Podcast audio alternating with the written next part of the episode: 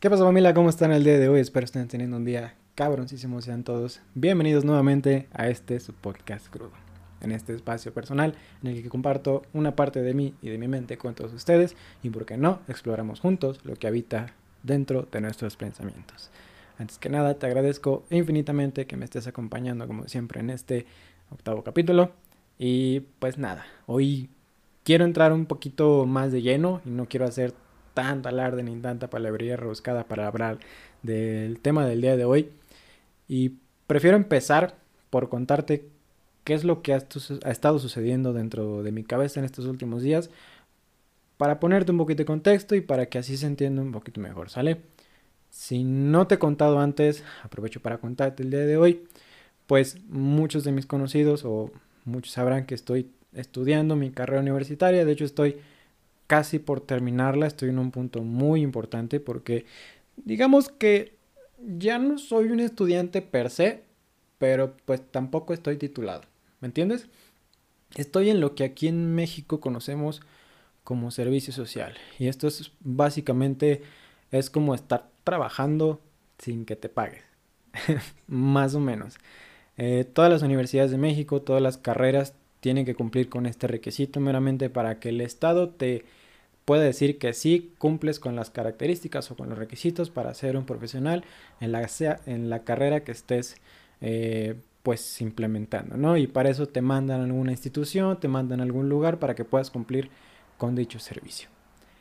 Sin embargo, y bajo las circunstancias de la pandemia y por cómo se encuentra la situación y a día de hoy y muchas de las instituciones que te estoy platicando, que estaban bajo las atenciones de nosotros los practicantes o los pasantes, pues no están trabajando de la misma manera que lo hacían comúnmente.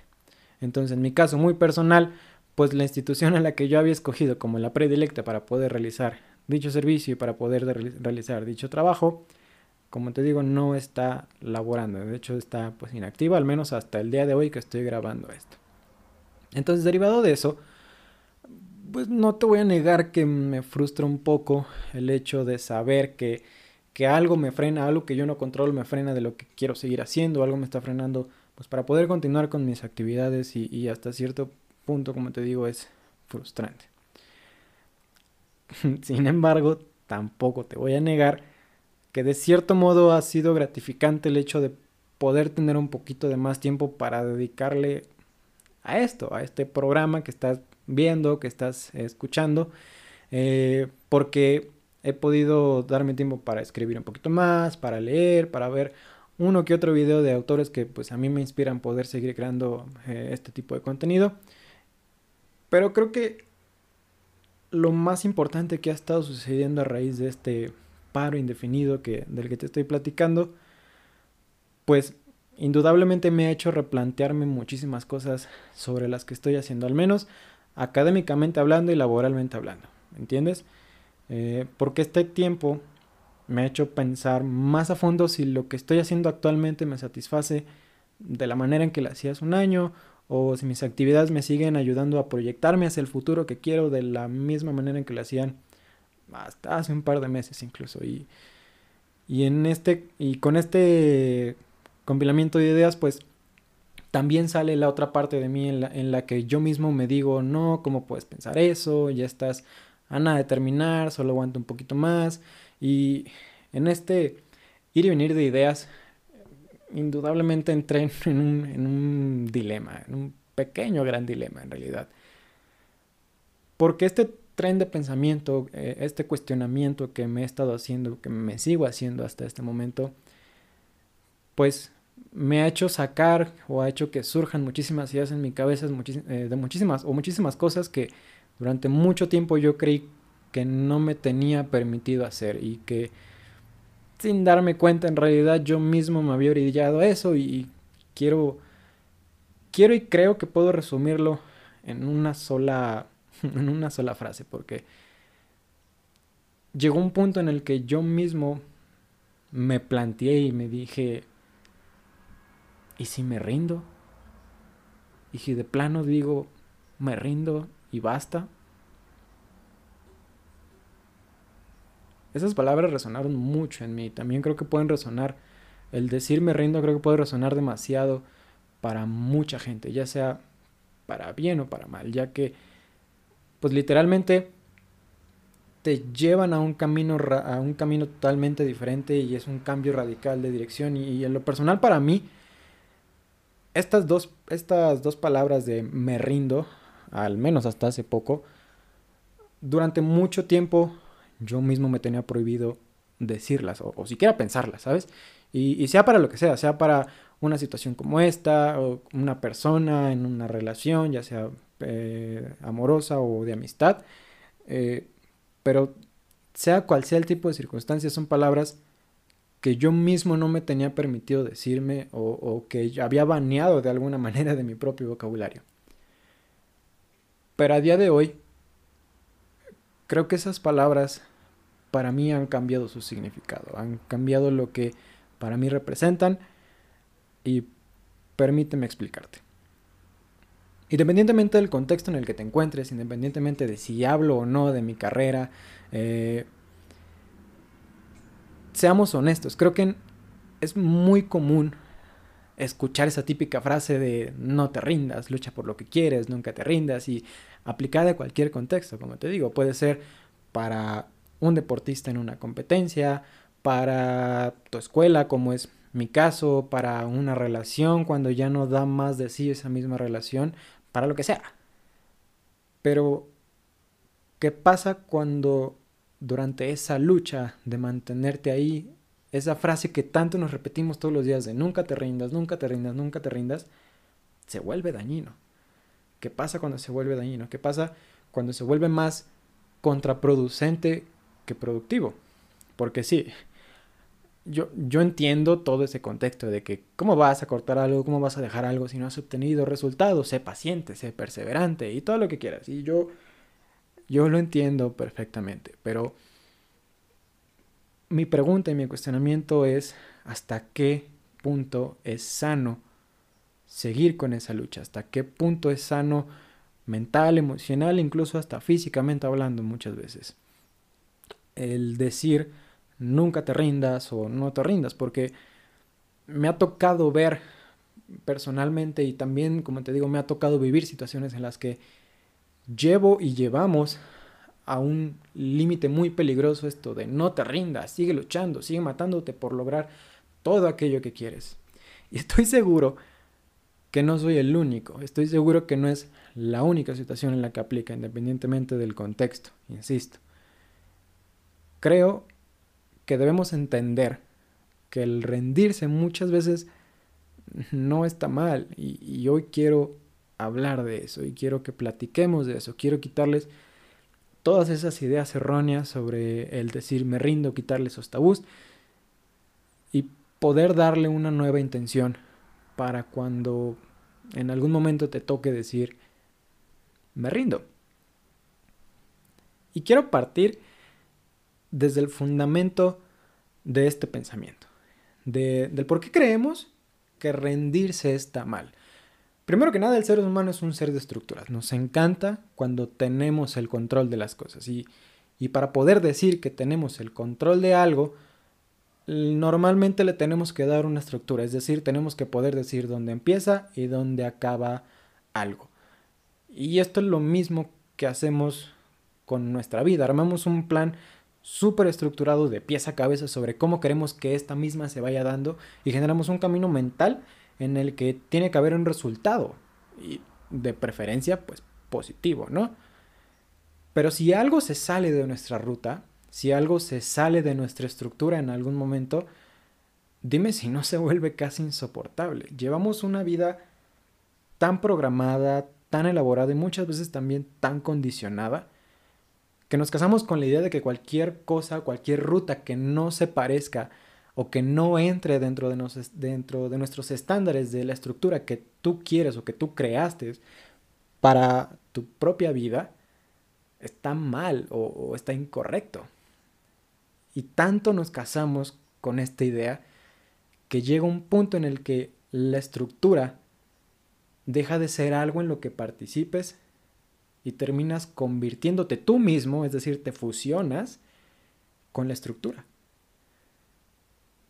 Y tú vuelves nos volvemos súper estrictos con nosotros mismos, nos volvemos súper rígidos con las cosas que hacemos para mantenerlas a toda costa, incluso a costa de nosotros mismos. Y eso es, ahí es cuando se vuelve peligroso y, y peor aún, porque tanto nos fusionamos o tanto nos adentramos en esta estructura que creemos que entre más demos de nosotros mismos, entre más nos machaquemos, entre más te machaques dentro de tu propia estructura, más valor tendrá tu vida más valor o mejor será tu desenlace. Llegando a un punto en el que esa lucha deja de ser productiva y se vuelve contraproducente, como te decía hace un momento. Pero por más que nos esté dañando, por más que nos esté lastimando de alguna manera, seguimos ahí. Seguimos ahí. ¿Por qué chingados seguimos ahí? ¿Por qué seguir dándole tiempo? ¿Por qué seguir dándole tu esfuerzo, incluso tu salud muchas veces, a algo que evidentemente te está dañando? Eh, eh, por eso existen estas relaciones tóxicas que, bueno, las famosas relaciones tóxicas, por eso existe esta gente que lleva 40 años en una misma empresa y que por más que le esté yendo de la chingada y por más que es lo único que conoce. El problema con estas estructuras es que creemos que una vez que las formamos y tomamos acciones en nuestra vida encaminadas hacia estas mismas, creemos que debemos comprometernos y comprometernos así a sangre y, y, no, déjame decirte que no, no tiene que ser así. Todos en algún momento cambiamos de opinión. Todos cambiamos de opinión todo el tiempo. Hay quienes dicen que la congruencia y la constancia son virtudes, sí. Pero yo digo que esas virtudes también pueden convertirse en defectos y pueden convertir tu existencia en una sentencia cuando te antepones a ti mismo para sacrificar todo porque ellas muchas veces evitan que podamos evolucionar. Y entonces vivimos en un ciclo eterno que consiste en excusar nuestras acciones porque van encaminadas hacia desarrollar aún más estas ideologías o estas estructuras personales de poder decir yo soy un profesional, yo soy licenciado, yo soy esto, yo soy el otro y te antepones eh, de alguna manera una etiqueta y por lo tanto te dices a ti mismo que debe ser eso todo el tiempo, como si eso fuese un tipo de etiquetado que te define o que te debe definir el resto de tu vida. Y tu mente se crea la chaqueta mental en la que según tú entre más aguante los putazos, más valiente eres. Y remarco las comillas, porque dime de verdad si no has pensado eso en algún momento. Yo lo he hecho. Yo lo he hecho.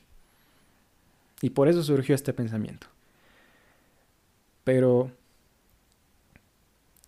si yo te dijera que detrás de esa pseudo valentía, entre comillas, lo, lo único que se esconde es un mar inconmensurable de miedo, es un mar enorme de terror. Sí, de terror, de miedo, no, nos da miedo que nuestras estructuras se rompan, porque eso significaría que perdiste el control y uy no, uy no, no, no, pobrecito de ti, si pierdes el control. Pobrecito de ti si pierdes eso, porque según tú, eso te vuelve débil. Según tú, si pierdes el control de tu vida, estás destinado al fracaso. Nos da miedo, nos da miedo admitir cuando hemos perdido algo, incluso nosotros mismos. Pero como es lo que conocemos, como aún siendo dolor, como ese dolor es lo único que sabemos controlar, por eso te digo que nos mama tener el control, nos mantenemos ahí. Y por ese simple hecho, no nos damos cuenta de que quizás nos estemos privando de un sinfín de posibilidades. Nos da miedo cuestionar lo conocido por miedo a las respuestas. Porque quizás en el fondo, sabes que esas respuestas signifiquen volver a empezar y dejar atrás todo ese arduo trabajo y todo ese aguante y toda esa valentía, pseudo valentía, y nos da miedo. Nos da miedo aventarte a lo desconocido porque no lo controlas. Cada quien, cada quien sabe sus puntos de quiebre, cada quien sabe cuáles son sus puntos de blaqueo, sus puntos débiles y, y como los conocemos tanto y como nos duelen tanto, sobre todo hacemos hasta lo imposible por evitarlos o por bloquearlos. Y, y, preferimos excusarnos diciendo que somos valientes por aguantar más que los demás y decir que nosotros nunca nos rendimos porque eso sería más fácil. Creemos que rendirse lo más fácil. La gente cree que lo más difícil es, que lo más fácil es rendirse, perdón, pero no. La verdad es que no, a veces lo más fácil es quedarse en lo conocido. Aunque te esté llevando la chingada, te insisto, por eso de ahí salen estas relaciones tóxicas que ya están matándose casi el uno al otro, pero ahí siguen porque es lo que conocen y les da miedo entrar a lo desconocido. Por eso también existe la gente que se queda en un solo lugar porque es lo único que conocen y les da miedo entrarse a, a entrar a lo desconocido, porque es lo que controlas. Y de ahí sale el famoso dicho de nuestras abuelitas de mejor malo conocido que bueno por conocer, porque eso significaría dejar tus estructuras antiguas o tú mismo derribarlas para construir otras desde cero y entrar en lo desconocido, es decir, en un espacio en el que no tienes el control. Y eso nos aterra, nos da un pavor enorme el no tener el control. Pero entonces déjame preguntarte, ¿en dónde crees tú que aprenderías más? ¿En un espacio en el que ya sabes cómo funciona todo y que nadie debe decirte nada? ¿O en un espacio en el que, aunque no conoces nada, pero cualquier cosa que suceda, cualquier cosa que hagas, te servirá para aprender o te servirá para evolucionar? Dime quién es más valiente. ¿El que se queda en lo conocido, controlado? ¿O el que se rinde ante la evolución de lo desconocido? Quitémonos esa creencia de que si una estructura se rompe o que si algo se sale de nuestro control, el juego se termina. En algún momento te dije que la vida es un juego y creemos que si una de, uno de estos juegos que hacemos durante toda esta vida se acaba, creemos que nuestra vida también se acaba. Y no, no es así, no tiene por qué ser así. Simplemente tenemos que entender que nos está dando la oportunidad de volver a empezar. Y así sea la vez número 30, volver a empezar siempre sería la opción. Al ser humano le mama lo nuevo, le encanta cuando algo es nuevo. Entonces no sé por qué muchas veces nos cuesta trabajo entender que el rendirse no tiene que estar eh, amenazado por algo de debilidad o amenazado por algo de fracaso.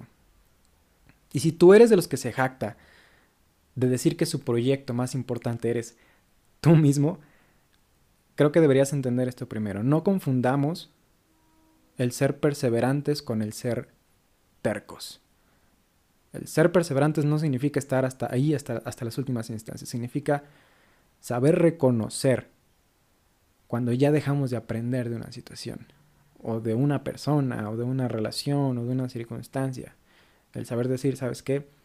Ya no me puedes enseñar nada más, ya no puedo aprender nada más de aquí. Es tiempo de rendirme ante eso y avanzar y evolucionar.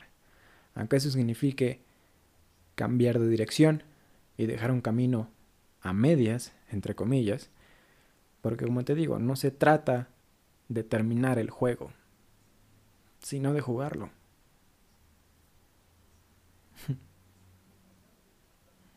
y ya por último, permíteme compartirte un pequeño escrito que me encontré por ahí. Te debo el autor, te soy honesto, no me lo topé por ahí, no, no recuerdo quién, quién, quién lo puso, pero es de un libro y me pareció que queda muy de acuerdo a lo que estuvimos platicando el día de hoy. Y dice, dice que en el centro de nuestra transformación está nuestra capacidad de volver a ser vulnerables, de rendirnos. Aunque el mundo premia la insensibilidad con un botín, se necesita más coraje para poder rendirse que para adormecerse o negarse ante la evolución. No estoy, y no estoy hablando de una, de, una forma debilitada de rendición, sino de una que está adornada con coraje, de valor. A través de nuestro corazón vulnerable y abierto, es que nuestra divinidad se eleva y se encuentra con nosotros. Muy a menudo, las personas más dañadas, entre comillas, son las almas más avanzadas y sienten todo. Y aunque se vean más afectadas por la disparidad de una vida auténtica y las energías falsificadas del mundo, nunca debemos ceder nuestro derecho a rendirnos.